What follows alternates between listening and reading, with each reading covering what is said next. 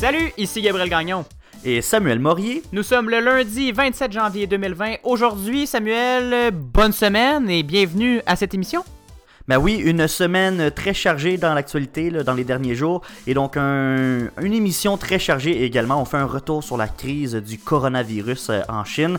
On a beaucoup, beaucoup de développement dans ce dossier-là, donc on fait encore un, un survol, un aperçu de ce dossier-là. On parle aussi des débats autour de la destitution de Donald Trump qui s'intensifie au Congrès des États-Unis.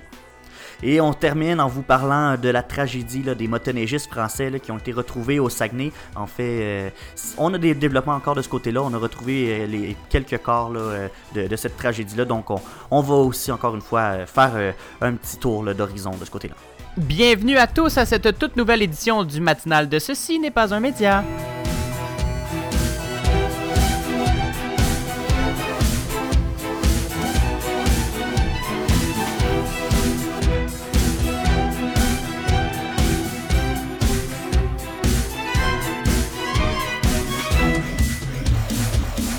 Bonjour Samuel, bon lundi.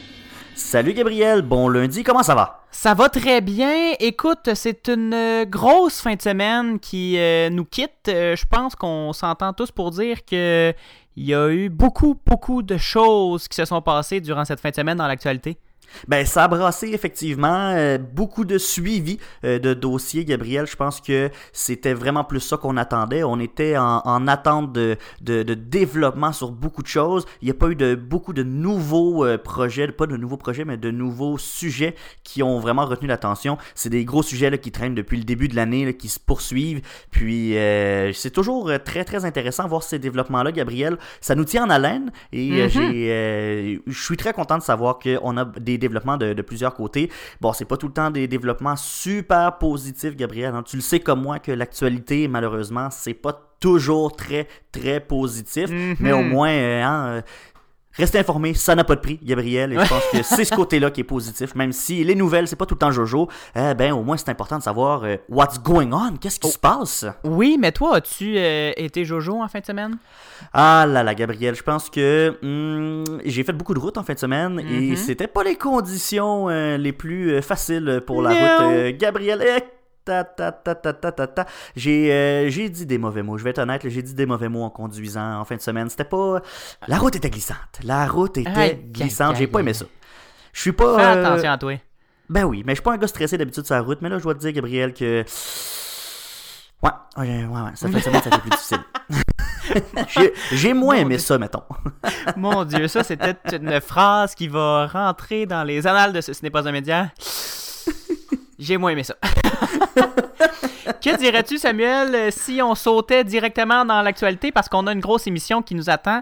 On lance ça avec euh, un suivi, tu l'as dit, on va parler du coronavirus qui euh, fait beaucoup, beaucoup jaser euh, un peu partout dans le monde, en Europe, au Canada, au Québec et aux États-Unis. On sent aussi une certaine crainte qui, euh, qui s'installe dans l'opinion publique. Bon, c'est sûr que plus on en parle, puis on parle de l'ampleur de, de, cette maladie-là, on comprend que les gens peuvent fortement réagir. Mais le but, nous, c'est pas ça. On veut pas vous faire peur, on veut juste vous faire un, un état de la situation et juste pour commencer, là, pour l'instant, il n'y a pas de danger immédiat pour nous euh, de, ce côté-là. Pour, euh, pour nous, Canadiens, non, mais pour, euh, pour les Chinois, oui. Par contre, parce que là, je veux, je veux juste vous rappeler, la Chine est prise avec un grave problème. Un virus possiblement mortel se propage à vitesse grand V un peu partout sur son territoire. Il s'appelle le coronavirus. Comme tu l'expliquais la semaine dernière, Samuel, ça ressemble beaucoup à une grippe, mais ça peut causer d'importants problèmes et entraîner même la mort. Les symptômes sont assez simples à prime abord. Ça ressemble à, à une bonne grippe. On a de la fièvre, des frissons, on tousse, on se sent pas bien, parfois on a mal à la tête, mais ça peut vite dégénérer en pneumonie et l'infection peut causer une maladie bénigne, une pneumonie légère, une pneumonie plus sévère, ou aller jusqu'à un choc septique qui est une grave baisse de pression sanguine qu'on doit traiter très très très rapidement pour que le sang circule comme il faut dans le corps humain. Par contre, au début, on pensait pas, comme tu l'as dit la semaine dernière, que c'était euh, que, la contagion entre euh, humains était possible. Et là, on s'est vite rendu compte, Samuel, que, oui, en fait, et euh, ça peut se, se, transmettre d'une personne à personne assez facilement et assez rapidement. Le bilan actuel est de 56 morts en Chine, tous victimes de cette contagion, Samuel. Mais là, euh, c'est sûr qu'on on fait un, horizon des, symptômes. Il il faut pas partir en peur. C'est pas parce que vous avez une petite toux que vous êtes atteint de ce coronavirus-là. Euh, il faut quand même avoir été en contact avec euh, la souche. Mhm. Mais ce qui est particulier aussi, c'est que ce virus-là, on peut être infecté sans avoir de symptômes, je crois. Exactement. Le nouveau virus pourrait ne provoquer aucun symptôme pendant environ deux semaines. C'est ce que parlé, c'est ce qu'a annoncé le ministre de la Santé chinois, Ma Xiaowei. si cette théorie est avérée, là, ça serait, ça ferait de ce virus un adversaire beaucoup plus contagieux que le SRAS ou même que l'Ebola qui peuvent, euh, qui peuvent pas se transmettre quand les symptômes ne sont pas apparents. Donc là, le, si le coronavirus peut se transmettre sans avoir de symptômes immédiats, ben on peut pas le détecter super facilement, puis on peut le transmettre euh, justement à l'inverse assez facilement. Ben c'est que là, ça fait que tout le monde peut être un suspect, une, une possible euh, transmission. Tout le monde peut être possiblement euh, infectés par ce, virus-là. Et donc, ça fait que les gens qui sont euh, dans la région là, qui est vraiment euh, au, centre de la crise, ben, mhm. même s'il n'y a pas de symptômes, de symptômes apparents, ben, c'est pas pour rien qu'on te met en quarantaine, parce que même s'il n'y a pas de symptômes, ça se peut que tu portes en toi le virus quand même. On veut pas que ça devienne hors de contrôle, déjà qu'on a de la misère un peu. Exactement. Et mais là, faut pas, euh, faut se rassurer là, les conséquences euh, ne sont pas aussi dramatiques que le SRAS ou que l'Ebola, selon ce qu'on voit en ce moment. Mais le virus pourrait muter et se, se, durcifier un peu. Si on se base sur le nombre de patients hospitalisés qui n'ont pas encore été testés, euh, Jiu Chang Wang, pardon, mon mandarin est un peu euh, rouillé, qui est le maire de Wuhan, foyer de l'infection, a dit qu'il s'attendait à environ un millier de, de contaminations supplémentaires. Et si ça venait à être confirmé, ce chiffre pourrait faire bondir de moitié le nombre de contaminations pour l'ensemble du pays. C'est une crise qui est assez importante, mais là, je pense que la Chine a répondu. En fait, on a mis un plan d'action. Qu'est-ce que la Chine. Euh, c'était quoi la réaction de la Chine par rapport à, la crise qui s'intensifie sur son territoire? Ça, je pense que c'est le plus important impressionnant, Samuel. La Chine mobilise vraiment, mais vraiment tout son appareil étatique pour attaquer de front l'épidémie et met vraiment tous les moyens possibles en place. On va aller se référer un peu à François Brousseau, expert de l'International de Radio-Canada, si tu le veux bien. Il analysait en fin de semaine dernière la réponse du régime. Il disait qu'il est intéressant de comparer la situation actuelle à celle de la crise du syndrome respiratoire aigu sévère, on le disait, le SRAS, à la fin de 2002 et au début de 2003. Ça avait frappé la même région du monde à l'époque, avant de s'étendre à l'étranger, bien sûr, avec un épicentre situé dans le Guangdong, un peu plus au sud par rapport à Wuhan. Dans la déclaration de l'OMS euh, ce 22 janvier, on remerciait là, pour la, réponse de la Chine sur le coronavirus. On remerciait cinq fois plutôt qu'une les autorités chinoises pour leur transparence et pour leur coopération. Mais en 2002-2003, l'OMS avait dénoncé Pékin assez solidement pour euh, ses dissimulations et pour avoir minimisé l'ampleur de la crise. On a appris de, nos erreurs du côté de la, de la, Chine. Mais je vois beaucoup, on, compare beaucoup le SRAS au, coronavirus en ce moment en Chine, mais en fait, il y a beaucoup, il y a une grande similitude entre les grandes, mhm. euh, entre, ces, ces, deux, euh, ces deux maladies-là, parce que c'est des maladies, c'est des virus de la même famille. Donc, c'est pour ça qu'on se réfère beaucoup à la crise du, début des, années 2000, mhm. parce que de la façon que ça a été géré, ben, on peut essayer d'en apprendre un peu plus, puis le le transposer à la situation actuelle. Exactement, et c'est justement ce que la Chine a, fait. Elle a pris acte de, de ses rapports et de, de, ses, euh, de ses faux pas pendant la crise du SRAS. Mais il faut dire, Samuel, que le régime chinois est habitué euh, à balayer les mauvaises nouvelles sous le tapis. On est très peu habitué à voir euh, Pékin s'ouvrir au monde et parler des mauvaises nouvelles. le régime veut se montrer fort, solide et fier et ne pas laisser transparaître trop trop ces, euh, mauvais plis. Mais là, euh, s'il y a bien un cas où la transparence euh, des nouvelles est assez importante, c'est sur la transmission du virus, ben sur sa localisation, sur sa vitesse et sa nature qui de, de, de, de, développement parce que ça, ça s'avère vital pour le combattre. Samuel, cette exigence de transparence-là est par contre en parfaite contradiction avec la conception de l'information en vigueur en Chine, parce que, comme je l'ai dit, là, sont assez habitués les, autorités chinoises de, balayer ça en dessous du tapis, puis d'essayer ça de gérer à leur façon à l'interne sans que ça paraisse. Mais là, on peut pas faire ça parce que si on veut réduire au maximum la contagion dans le pays et le reste du monde, ben on doit mettre des mesures euh, en place et des mesures que, tout le monde connaisse parce qu'on veut, on qu'ils les respectent. Et on d'ailleurs, ces mesures-là, -là, c'est du jamais vu dans l'histoire euh, ben, humaine, Samuel les Chinois, les autorités chinoises ont mis en quarantaine 56 millions de personnes. c'est plus que la population du Canada, ça, Gabriel. Imagine le pays au complet. Deux fois plus le Canada. Oui, c'est ça. Imagine le pays au complet fermé. Il n'y a plus personne qui peut rien faire. Exact. Euh, aïe, aïe, aïe, aïe, aïe. là, il faut hein. dire, faut, faut rappeler que la Chine est un pays de 1, quelques milliards de personnes. Oui, c'est ça. ben oui. Donc 56 millions pour les Chinois, c'est euh, une région, euh, comme on, faisait la comparaison il y a quelques, quelques semaines là, de, la taille d'un État chinois. Euh, donc 56 millions de Chinois sont en quarantaine préventive. Là, on a bloqué les transports en commun, on a fermé les postes de péage, on a interdit les rassemblements de plus d'une centaine de personnes. Et c'est un peu là, ce qui m'a frappé quand, quand j'ai lu tout ça, quand je me suis informé là-dessus, c'est que l'État chinois est extrêmement efficace en cas de crise pour euh, mobiliser son appareil et sa population. Parce qu'une quarantaine euh, comme ça, là, une quarantaine aussi grande, ça serait on va se le dire, inimaginable en Occident.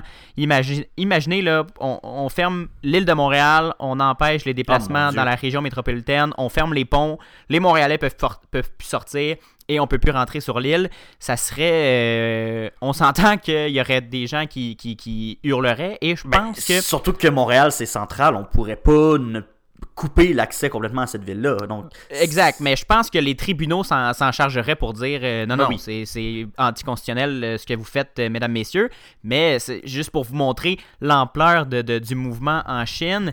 Mais on doit aussi comprendre que les régimes, c'est ce, qui, fait la différence avec l'Occident et la Chine, c'est des régimes durs et dictatoriaux, ça peut faire évacuer en masse des milliers de gens quand vient une catastrophe ou une épidémie, là, parce qu'on a remarqué avec le temps que, les, que par exemple, Cuba ou les, les, endroits euh, où le, pays est maintenu par une main de fer, ben, il y a beaucoup, il y a souvent beaucoup moins de morts ou de, de blessés graves quand vient le temps d'une catastrophe naturelle parce que le régime est habitué, c'est aussi bête à dire que le régime est habitué à évacuer des gens, à les, les, expatrier, à les exproprier plutôt et à, faire à sa tête parce que c'est son fondement même.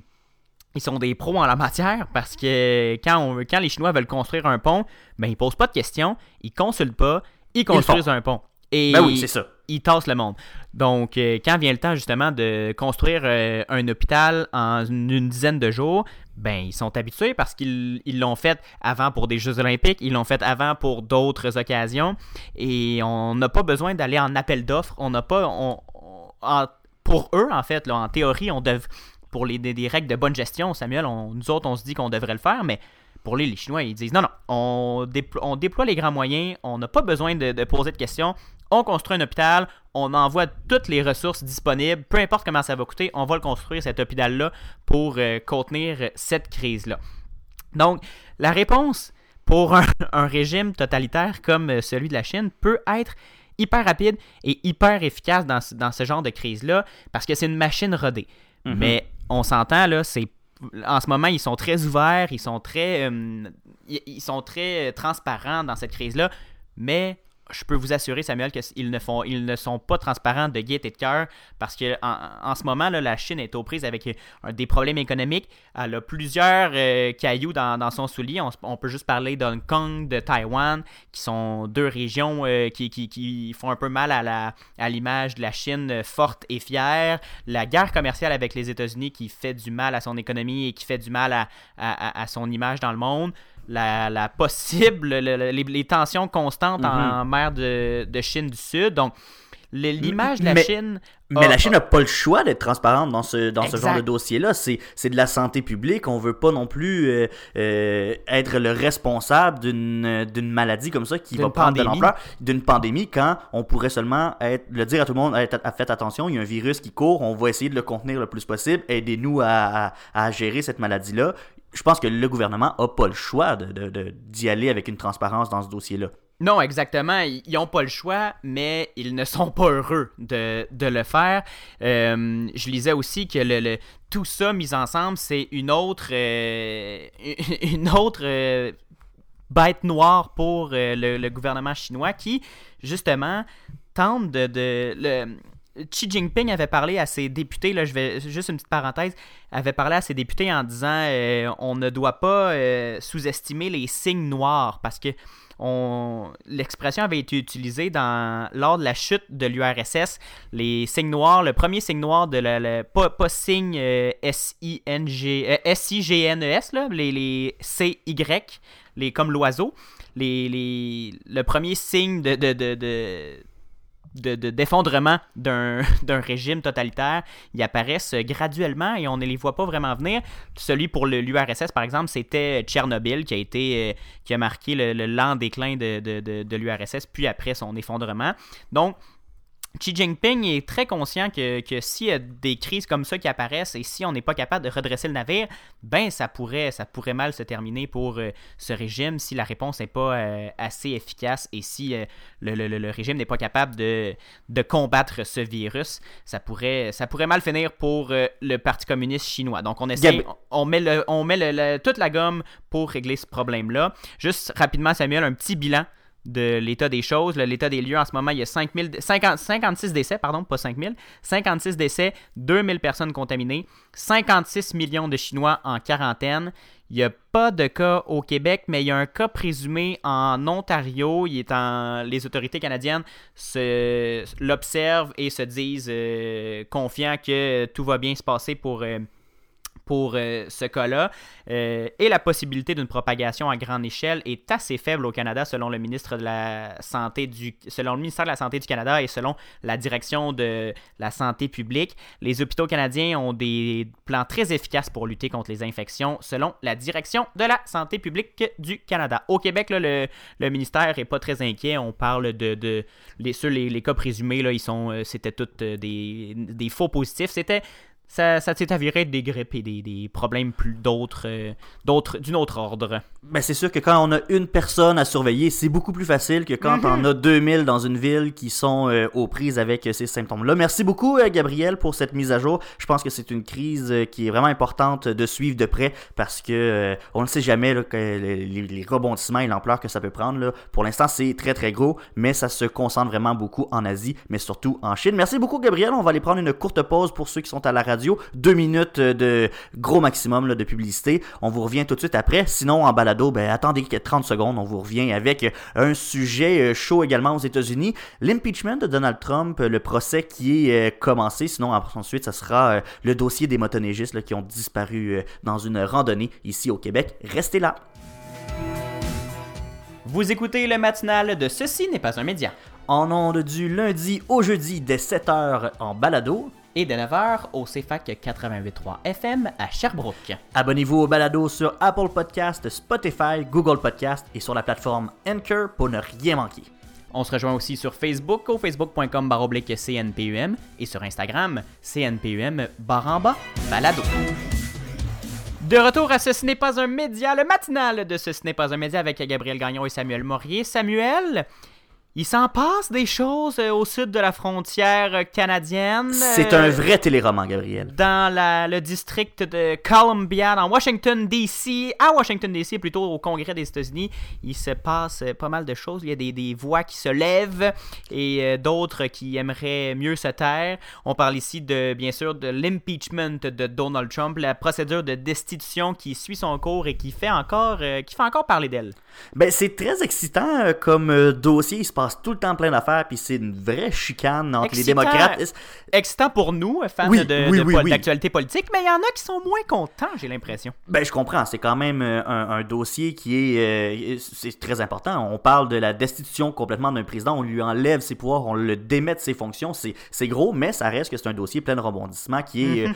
euh, somme toute, assez divertissant à regarder et à analyser. je veux juste faire un petit, un, petit résumé de, la, situation. Donc, je fais juste un rappel Donald Trump, qui est le troisième président de l'histoire des États-Unis à traverser cette procédure de destitution. Donc, les démocrates qui accusent le président d'abus de pouvoir et d'entrave au travail du Congrès sous prétexte de deux facteurs. Gabriel, il aurait demandé à l'Ukraine d'enquêter sur Joe Biden, un de ses adversaires potentiels à les présidentielles de novembre prochain. Et en même temps, ben, il, a menacé de geler une aide militaire cruciale pour euh, l'Ukraine qui était en conflit euh, avec euh, la Russie. Et sinon, les démocrates qui reprochent aussi au président d'avoir empêché une vingtaine de témoignages et, de, refusé de transmettre au comité d'enquête les documents qu'il réclamait. Donc, c'est ces deux cas-là qui ont vraiment retenu l'attention du côté des démocrates. Et là, le procès qui est, en, enfin commencé. Et comment ça fonctionne un procès pour l'impeachment? Chaque côté, donc les démocrates et les présidents, ont 24 heures euh, séparées sur trois jours différents pour euh, expliquer leurs points, pour présenter les preuves, entendre euh, présenter des témoins et des témoignages. Et donc, les procureurs des accusateurs démocrates, c'est terminé leur, leur tour. On a passé déjà les, les, 24 heures et ce sera au tour des avocats de Donald Trump et du camp républicain de se prononcer. Ben, il s'agit, c'est vraiment plus une procédure euh, politique plus que juridique, parce que la majorité républicaine, ben, on s'y attend, va acquitter rapidement euh, Donald Trump à la fin du procès. C'est vraiment juste une formalité euh, dans, ce dossier-là. On s'attend pas à ce que les démocrates... Mais... les, les, démocrates, par contre, e, e, essayent vraiment, mais vraiment fort de, de faire virer le bateau de leur côté en amenant toujours des, nouvelles preuves et des, nouveaux faits et en essayant de, forcer les républicains à ne pas faire un, acquittement, à ne pas faire un, acquittement expéditif.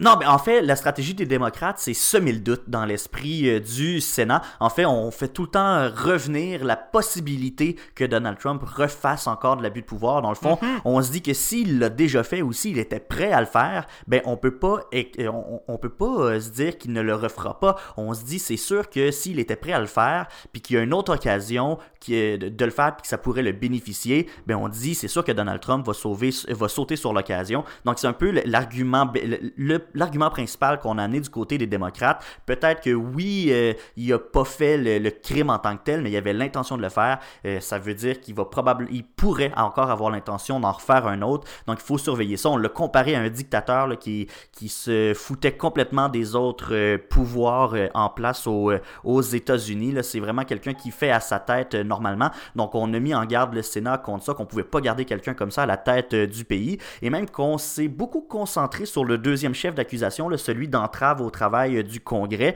parce que on a fait la comparaison avec Nixon qui a fait euh, l'objet d'une euh, d'une enquête similaire sur, on se rappelle du Watergate, et à l'époque Nixon avait autorisé les membres proches de son conseil, des membres proches de, de, lui en fait dans, dans son administration à témoigner, et même qu'il avait recommandé à ces gens-là de témoigner, tandis que Donald Trump c'est le contraire, lui il s'est battu jusqu'au bout, il voulait pas que les gens parlent, donc c'est un peu ça, c'est ça cette entrave du, euh, au Congrès dont on parle, et même qu'on dit que Donald Trump, pour ce côté-là, il a été pire que Nixon mm-hmm. à, ce moment-là. Donc, on essaie vraiment d'aller jouer sur ces côtés-là, du côté des démocrates, pour essayer de faire pencher la balance euh, pour les sénateurs qui sont majoritaires, mais on a sorti des fois des arguments qui n'ont pas trop fait plaisir à, des républicains, même les républicains plus modérés. Là, on est allé chercher des, comparaisons qui étaient un petit peu boiteuses, qui n'ont pas fait plaisir euh, aux républicains. Mais en fait, ce qu'il faut comprendre, là, je reviens un peu sur la procédure en tant que telle du euh, Sénat. Les sénateurs qui ont un peu une espèce de double rôle dans ce, ce procès-là. Ben, tout d'abord, c'est eux autres qui ont la responsabilité de trancher de façon impartiale en mhm, accord avec euh, la Constitution euh, et les lois sur les chefs d'accusation déposés contre Donald Trump. Bon, on dit de façon impartiale.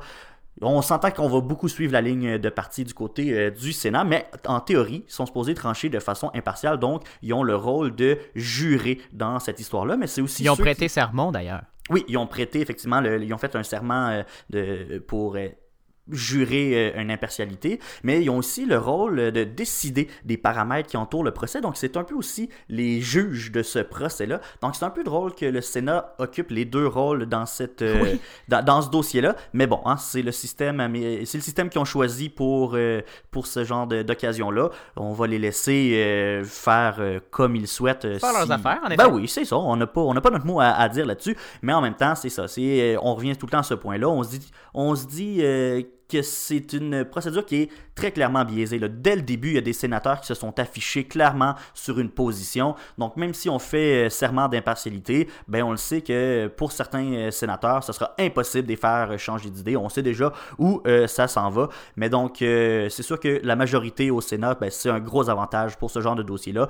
Mais en même temps, c'est pas une surprise pour personne. Depuis le début, on dit que les changes d'une destitution sont très, très faibles. Mais je pense que les démocrates ont joué le tout pour le tout. On a vraiment essayé de semer euh, le doute dans l'esprit des euh, républicains. J'ai bien hâte de voir euh, la défense va présenter quoi devant le Sénat. Puis, mais en même temps, je pense que le, résultat, ben, il changera pas beaucoup. Moi, personnellement, je m'attends à un acquittement parce que, ben, les, républicains ont quand même la, majorité au Sénat, donc ça m'étonnerait que ça passe. Oui, il y a encore 45% de, de, taux d'approbation pour le président Trump en ce moment aux États-Unis, ce qui est un chiffre qui est excessivement stable.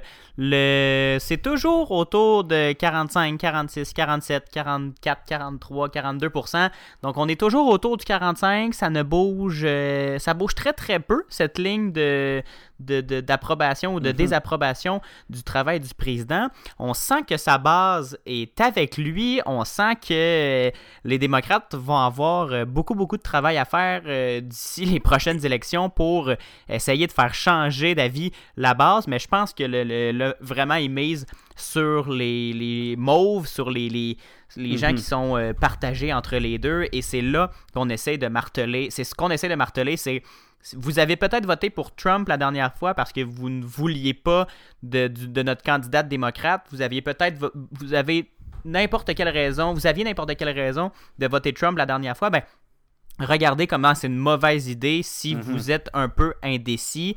Mais bien sûr, on, les démocrates ne parlent pas à, ce moment à la base euh, républicaine et à la base très, très, très conservatrice qui votent pour Donald Trump. Là.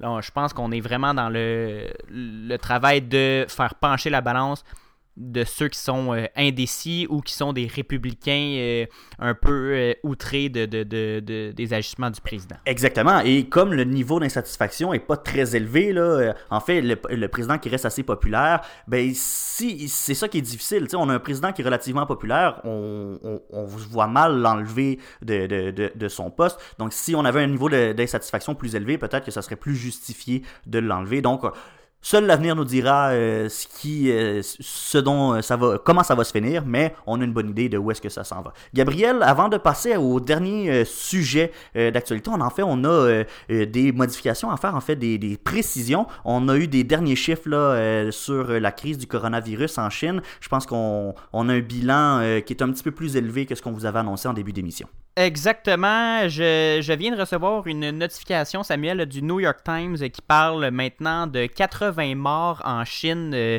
dû à cette euh, épidémie du coronavirus. Il y aurait 2700 personnes infectées en ce moment dans le monde, au moment où on se parle. Là, on, vous le dit tout de suite, là, ce sont des chiffres qui sont euh, de dimanche. Donc, on, probablement qu'aujourd'hui, lundi, ça va, ça va évoluer et le, probablement que le bilan va continuer à grossir.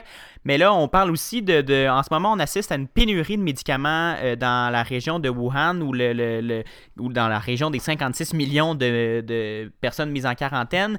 Donc, euh, il y a certains experts qui se demandent si euh, c'était une bonne idée finalement de, d'empêcher ces gens-là de bouger parce qu'on on met excessivement de pression sur le système de santé local et on, a l'impression qu'en ce moment, la Chine n'est peut-être pas prête elle a pris la, décision euh, assez de façon assez expéditive, mais là, on, a l'impression qu'elle n'était peut-être pas prête à réagir aussi férocement à, ce, à cette épidémie-là et que le, ben, il y a beaucoup d'autres conséquences qu'on n'avait pas vu venir de mhm, cette mise en quarantaine. Donc, je le rappelle, 80 morts en ce moment en Chine. C'est un bilan euh, qui, qui, va probablement euh, grossir avec euh, d'heure en heure, de jour en jour, et 2700 personnes infectées euh, un peu partout dans le monde, mais principalement dans, le, dans la région du Wuhan. Prochain sujet, Gabriel, c'est une triste nouvelle qu'on a, euh, qu'on a eue la semaine dernière. c'est un groupe de touristes qui, qui, sont allés faire de la motoneige dans, la, dans le secteur du lac Saint-Jean, qui ont disparu, et là on commence tranquillement avec les recherches à retrouver les corps de ces touristes-là. On en est rendu où dans ce dossier-là, Gabriel? Exactement, Samuel la Sûreté du Québec a annoncé dimanche que deux corps, autres corps ont été repêchés dans les eaux du lac Saint-Saint dimanche avant midi à 3 km du point initial des recherches.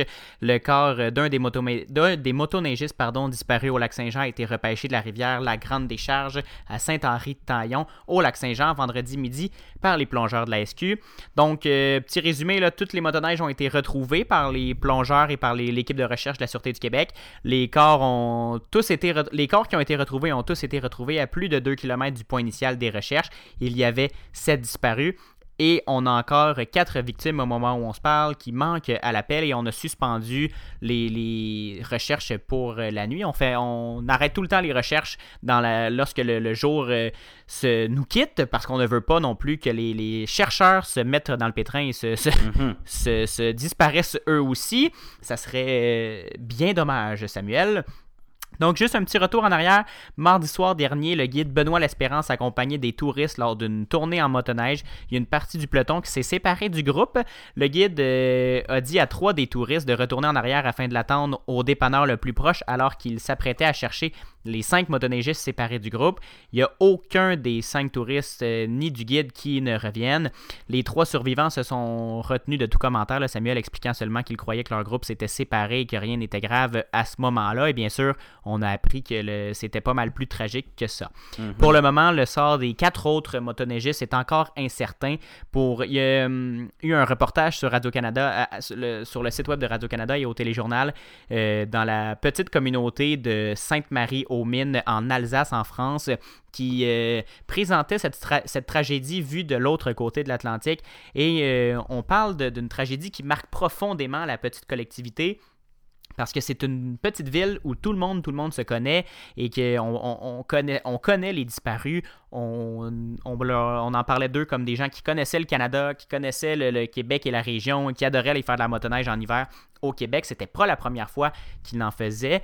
Et, mais c'était peut-être pas la première fois qu'ils en faisaient, mais mm-hmm. c'était clairement pas euh, des, experts comme euh, certains Saguenayens ou certains euh, gens du lac Saint-Jean peuvent le, le, Janois en fait, peuvent en, être experts, eux, qui c'est peut-être leur mode de transport préféré. Donc on a, euh, on a une petite communauté qui est assez déchirée à l'heure où on se parle et qui, qui, se demande toujours euh, s'ils vont retrouver les, les toutes les, les, les, mhm. les, corps des, des victimes. Ben, c'est sûr que c'est une communauté déchirée. juste ici, c'est une tragédie. Ça a eu l'effet d'un boulet de canon, cette, cette nouvelle-là. Je pense que tout le monde est un peu bouleversé par cette nouvelle-là. Euh, ça fait, c'est jamais le fun d'entendre ce genre de nouvelle-là et ça frappe l'imaginaire parce que c'était un groupe au complet qu'on a disparu. C'est pas seulement une seule personne c'est vraiment une triste, triste nouvelle, Gabriel. Exactement. Il y a cinq des huit touristes français qui venaient de la région euh, de Sainte-Marie-aux-Mines en France. Et là, on attend vraiment avec impatience euh, le, retour de leurs compatriotes et le, la, mise en lumière de cette tragédie. En terminant, il y a la ministre du Tourisme, Madame Caroline Prou, qui, Caroline pardon, qui avait annoncé de nouvelles mesures de sécurité afin de rendre obligatoire la formation des guides et des touristes conduisant des motoneiges. Mais c'est un drôle de hasard parce que cette annonce était déjà prévue avant la, tragédie. On a, la date était déjà prévue d'avance. Il y a pas, euh, c'est, qu'un, euh, qu'un hasard, mais on s'entend que ça tombe euh, assez, entre guillemets, bien, je peux, si, si je peux dire ça comme ça, mais il y a des, des nouvelles mesures là, qui vont s'appliquer pour les guides de, motoneige qui euh, vont devoir être formés et suivre plusieurs mhm. balises. La ministre Caroline Proux qui fait une petite tournée des médias en rappelant qu'en motoneige, on, on doit respecter le code de la route, on doit respecter la signalisation. Et s'il y a un sentier qui est fermé, il est fermé, on ne peut pas y accéder. Et s'il y a un raccourci qui semble une bonne idée mais qui n'est pas sur les sentiers, ben on n'y va pas parce que de un, c'est illégal et de deux, c'est très, très, très dangereux comme on a pu euh, l'assister euh, dans les derniers jours. Samuel. Merci. On va espérer que on va on de retrouver de un les, les, les, les, victimes qui nous restent à trouver et vraiment toutes nos pensées vont euh, aux familles des euh, victimes. Bien Gabriel, oui oui vraiment. Et une autre euh, triste nouvelle là, pour commencer nos rafales malheureusement Gabriel, on a appris dimanche après-midi le décès de la superstar du basketball Kobe Bryant. En fait, selon les nouvelles qui ont été rapportées par des médias américains, Kobe Bryant qui serait décédé dans un accident d'hélicoptère. Et là, si on retourne un petit peu plus près de chez nous, la course à la chefferie du Parti conservateur qui continue, Gabriel. On a Peter mhm. McKay qui a, euh, Peter McKay qui a euh, confirmé sa participation à la course à la chefferie et également Erin O'Toole qui euh, se lance dans la course. On a Michelle Rumpel Garner qui est une députée à Calgary qui, elle, ben, a déploré en fait que le bilinguisme prenait trop de place dans la chefferie, dans la course à la chefferie. En fait, elle, elle, elle n'aimait pas qu'on demande aux candidats d'être bilingues pour euh, être chef du ben Parti ben oui, conservateur. Euh, euh là, je l'entendais au téléjournal, et là, chialer, c'est, c'est pas un jugement, là, c'était vraiment, elle s'est plaint que le français prenait trop de place et qu'on ne se, on portait peu attention aux enjeux de l'Ouest et de l'Alberta dans cette course. Et sinon, la dernière nouvelle par rapport au Parti conservateur, ben oui, Jean Charest qui a confirmé qu'il ne se présentait pas, mais on a mhm. quand même vu une vidéo de Jean Charest sur euh, YouTube être publiée. Ben oui, une vidéo où Jean Charest présentait, se présentait sa candidature, il y avait même un logo et tout, donc, euh, oups, hein, qu'est-ce qui s'est passé, Gabriel? C'est pas euh, une fausse vidéo, c'est une, vidéo qui a été confirmée par l'entourage de Jean Charest. En fait, ce qu'on dit, que... Le Journal de Montréal avait, parlé, avait été avait beaucoup hésité avant de publier cette vidéo-là en parlant, en, hésitant si c'était pas un deep fake parce qu'on mhm. voyait un Jean Charest un peu. Euh, pas, pas, très solide sur ses patins selon ce qu'on peut voir dans la vidéo, mais le, le, le, TVA Nouvelle et le Journal de Montréal étaient vraiment pas certains de la véracité de cette vidéo, mais on a confirmé. Oui, c'était effectivement la vidéo qui était supposée être utilisée si jamais Jean Charret se lançait dans la course. Mais en fait, ce qu'on a su, là, c'est que c'est probablement une erreur d'aiguillage. On a mal programmé euh, la vidéo sur euh, Internet et donc, euh, au lieu d'être supprimée, elle a été publiée sur, ah, ben. sur les réseaux. Et donc, c'est pour ça qu'on a eu, on a pu la regarder là, pendant de courts instants sur Internet. On passe, ben, en fait, on va faire le lien avec Jean Charest, Samuel, parce qu'on s'en va à la course au Parti libéral du Québec, lui qui l'a dirigé pendant dix ans mais qui n'était pas le dernier premier ministre du Québec, bien sûr. On a Alexandre Cusson qui a lancé sa campagne après celle de Dominique Anglade, juste euh, en petit. Euh, un petit wrap-up, si, si je, peux me permettre, de ces euh, mesures proposées. Il veut un responsable de l'éthique et de la conformité au parti pour euh, laisser derrière les problèmes d'éthique du Parti libéral. Il veut des investitures ouvertes, donc des candidats locaux nommés par vote des militants. Il souhaite euh, faire tout en son pouvoir pour que 40% de ses candidats soient des candidates au prochain scrutin. Et Mesure euh, intéressante euh, à discuter, il veut nationaliser l'eau. On, en ah a, on en a beaucoup parlé dans les dernières années de, des multinationales qui pompent l'eau québécoise et qui ne redonnent presque rien. Selon lui, c'est inacceptable qu'on ne reçoive, qu'on ne reçoive euh, au Québec que que l'État québécois ne reçoive que 150 000 en redevance pour embouteiller notre eau. Donc, euh, lui, il veut nationaliser l'eau pour s'assurer que les entreprises payent la juste valeur de cette ressource assez essentielle à la vie. Merci. Samuel, c'est ce qui conclut cette édition du 27 janvier du matinal de Ce, n'est pas un média. Merci beaucoup pour cette émission qui a roulé à fond de train. Je pense qu'elle était fort intéressante, ma foi. Très très complet comme émission. Merci beaucoup Gabriel, mais surtout on remercie Sacha Coelho Lemire, notre nouveau collègue à la recherche. Gabriel, on est bien bien fiers de l'avoir parmi nous. Merci, Il nous a beaucoup beaucoup aidé mine de rien. Et euh, comme euh, c'est l'habitude, euh, j'en suis sûr chez vous les auditeurs, on, ben, on se retrouve demain dès 7h pour un autre balado et à 9h demain à la radio à Sherbrooke au CFAC 88.3.